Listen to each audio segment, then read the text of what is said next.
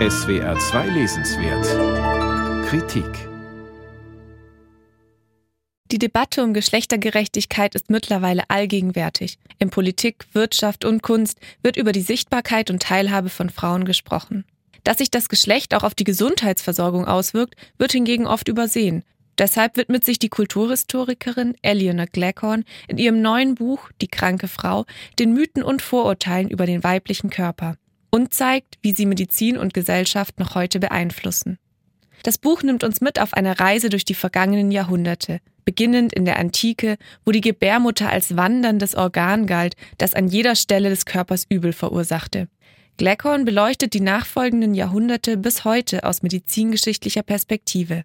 Für jede Epoche greift sie einen wesentlichen Aspekt auf und behandelt diesen vertiefend.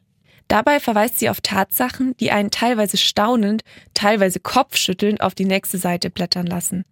Das chronologische Vorgehen ist klug gewählt. Es bietet die nötige Struktur, um in den vielen Exkursen und anschaulichen Erzählungen nicht die Orientierung zu verlieren. Die Autorin verzichtet auf unnötige Fachsimpelei und führt, wo nötig, knapp und verständlich in die Medizin ein. So können auch medizinisch interessierte Laien gut folgen. Die Theorie reichert sie mit zahlreichen konkreten Fallbeispielen an. Es wird deutlich, wie sich die Einschätzungen der Mediziner auf die Betroffenen auswirken. Zahlreiche Leiden blieben unbehandelt, viele Frauen zweifelten irgendwann an ihrer eigenen Körperwahrnehmung und manchmal führten Ignoranz oder Unwissen sogar zum Tod. Gleckhorn verweist aber immer wieder auch darauf, welchen Einfluss die medizinischen Annahmen und Fehlschlüsse auf die gesellschaftliche Stellung von Frauen haben.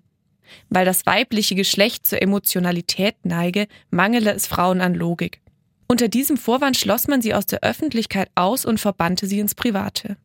Im 17. Jahrhundert wurden, so lernen wir, körperliche und geistige Symptome bei Frauen meist als hysterisch bezeichnet.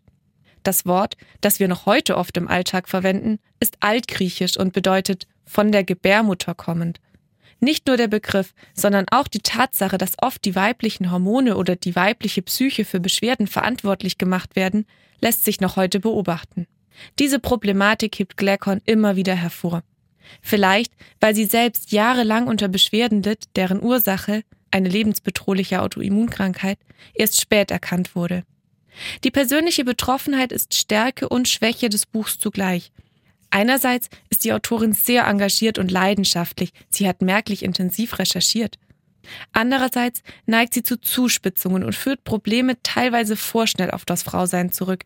Falsche oder zu schnell getroffene Diagnosen etwa scheinen doch eher ein Problem unseres Medizinsystems an sich und sind nicht unbedingt geschlechtsspezifisch.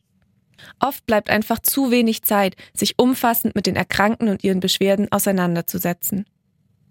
Obwohl es sich in erster Linie um eine Rückschau handelt, sind die Befunde der Autorin hochaktuell. Viele Fehlannahmen haben sich mit der Zeit so sehr verfestigt, dass sie bis heute nachwirken. Weil die Symptome eines Herzinfarkts etwa zunächst bei Männern untersucht wurden, werden solche bei Frauen oft nicht diagnostiziert, weil sie nämlich ganz andere Symptome zeigen, die von der männlichen Norm abweichen. Gerade deshalb wäre es schön gewesen, wenn die Autorin einige konkrete Reformvorschläge eingebracht hätte oder Ideen, wie man dem Problem entgegentreten könnte. Nichtsdestotrotz hat Eleanor Gleckhorn ein aufschlussreiches und vielseitiges Buch zum Thema Frauengesundheit geschrieben, das wesentliche Missstände thematisiert. Damit wirft sie ein Schlaglicht auf einen zentralen Lebensbereich, der bislang zu wenig Beachtung in der gesellschaftlichen Debatte findet. Es wäre der Autorin und allen Frauen zu wünschen, dass ihre aufmerksame und durchaus interessante Bestandsaufnahme gelesen wird und dass es ein Anstoß für die Medizin, aber auch für die Gesellschaft als Ganzes ist, sich neu und gezielter mit der Gesundheit von Frauen auseinanderzusetzen. Eleanor Gleckhorn, Die kranke Frau, wie Sexismus, Mythen und Fehldiagnosen die Medizin bis heute beeinflussen. Aus dem Englischen übersetzt von Judith Elze und Anne Emmert. Kiepenheuer und Witsch, 494 Seiten, kosten 25 Euro.